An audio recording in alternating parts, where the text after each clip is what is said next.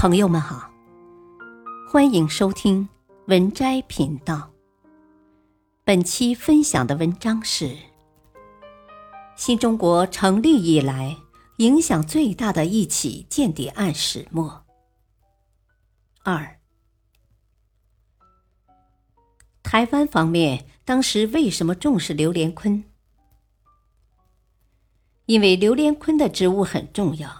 他负责军械采购和生产，而且担任军械部长六年了，经常参加总部高层会议，能接触到很多机密以上的信息。二，如何暴露？刘连坤被策反后，为台湾方面提供了很多机密以上的情报。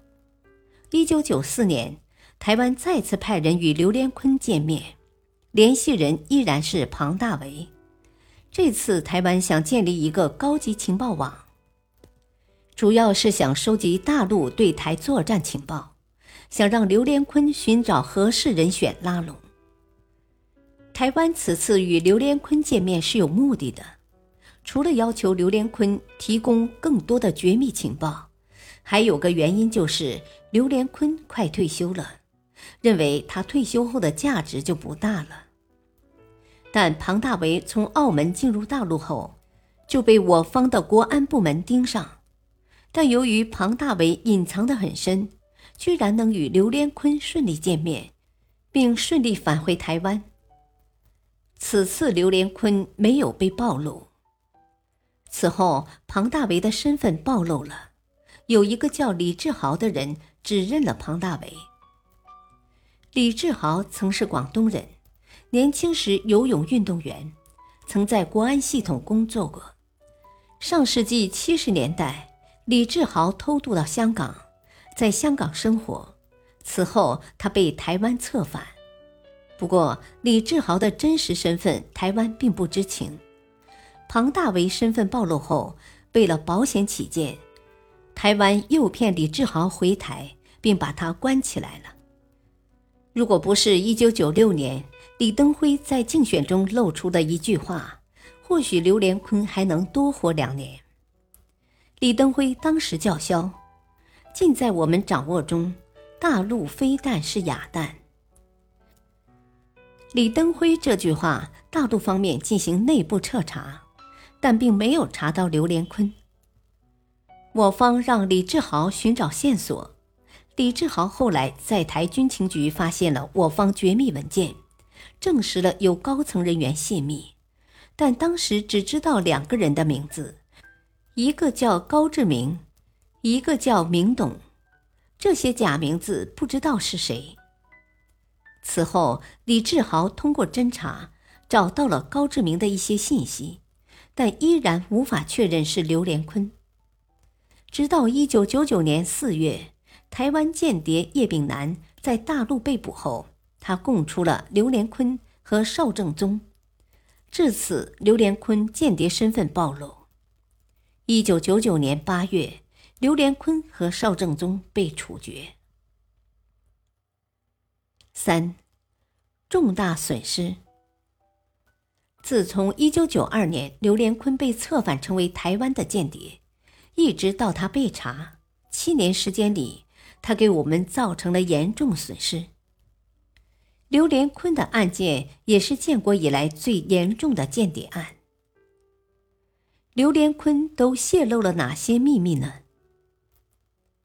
从装备上来看，刘连坤泄露了大陆从俄罗斯购置的苏二七战机部署图以及维修基地情况，而且刘连坤还把我方军队番号、驻地。以及演练情报也提供给了对岸。